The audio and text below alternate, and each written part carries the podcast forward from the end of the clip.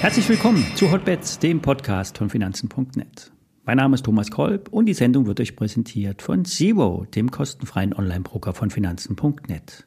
Alle nachfolgenden Informationen stellen keine Aufforderungen zum Kauf oder Verkauf der betreffenden Werte dar. Bei den besprochenen Wertpapieren handelt es sich um sehr volatile Anlagemöglichkeiten mit hohem Risiko. Dies ist wie immer keine Anlageberatung und ihr handelt immer auf eigenes Risiko.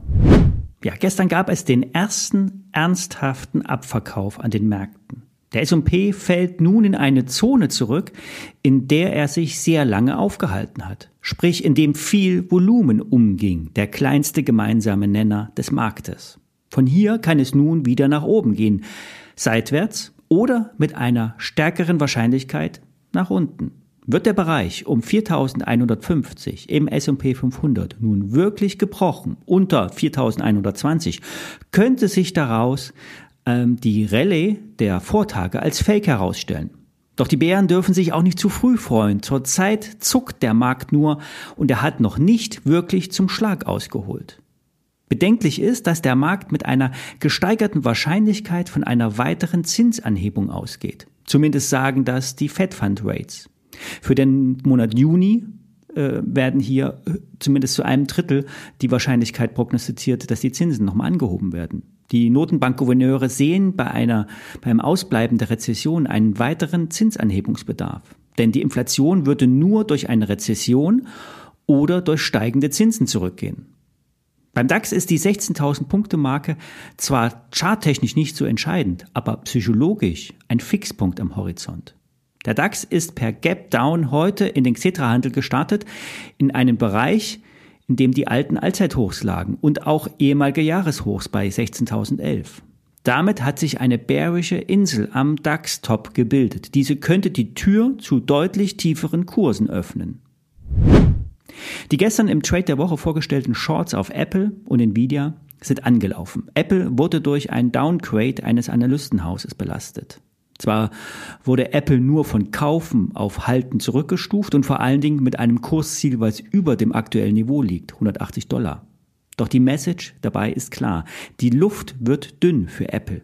Die wertvollste Firma der Welt kommt auf fast 2,7 Trillionen US-Dollar Bewertung. 2700 Milliarden US-Dollar. Wahnsinn. Pikanterweise sieht der Analyst eine Reduzierung der Fertigungs- und Lieferprognosen. Der Analyst erwartet, dass Apple seine iPhone-Produktion und Lieferungen in den letzten sechs Wochen um etwa 10 Prozent reduziert hat. In, einem, in seinem letzten Quartalsbericht hat Apple einen vierteljährlichen Umsatzrückgang von drei Prozent gegenüber dem Vorjahr angekündigt. Der Dienstleistungssektor wird aber weiterhin sehr stark sein. Und die Frage wird nun sein, ob das Servicegeschäft den Rückgang im Hardwarebereich ausgleichen kann. Ich werde heute im Tippchecker, meinem neuen YouTube-Format, ein paar Charts und auch Einschätzungen zeigen. Schaut doch gerne mal vorbei, wenn euch die Apple interessiert. Es sollte klar sein, wenn die Apple-Aktie weiter fällt, wird sich der Nasdaq und der S&P 500 nicht auf dem Niveau halten können. Zwar könnte eine Sektorrotation einsetzen, raus aus Tech, rein in die zuletzt geschundenen Aktien. Es kann aber vorher erst einmal alles fallen, bevor es wieder hochgeht. Noch viel wichtiger für die Nasdaq könnte die, äh, könnte die Nvidia sein, die heute nämlich nachbörslich ähm, ähm, die Umsatzzahlen vermeldet. Der Umsatz soll im ersten Quartal um über 20 Prozent fallen auf 6,5 Milliarden US-Dollar. Dafür aber im zweiten Quartal wieder auf 7,15 Milliarden US-Dollar steigen. Das ist ein Anstieg von 6 Prozent. Das Schlüsselwort wird KI sein. Wie wird das Thema ausgeweitet, um den Rückgang im klassischen Grafikkartengeschäft zu überdecken? Wie stark ist der Run der Tech-Firmen nach KI-Chips, bei denen Nvidia offensichtlich den Markt dominiert und überproportional profitieren wird? Der Optionsmarkt erwartet eine siebenprozentige Schwankungsbreite für die Aktie. Das wären 3,5 Prozent nach oben oder nach unten. Wer das gestern vorgestellte Hebelprodukt gekauft hat, muss das einkalkulieren. Wer im Trade vorn liegt, sollte seine Gewinne selbstständig realisieren, denn es kann morgen für die Nvidia in beide Richtungen gehen.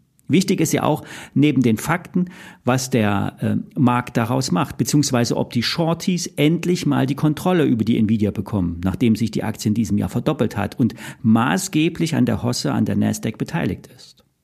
Eine Aktie, die ich ebenfalls beobachte, ist Microsoft.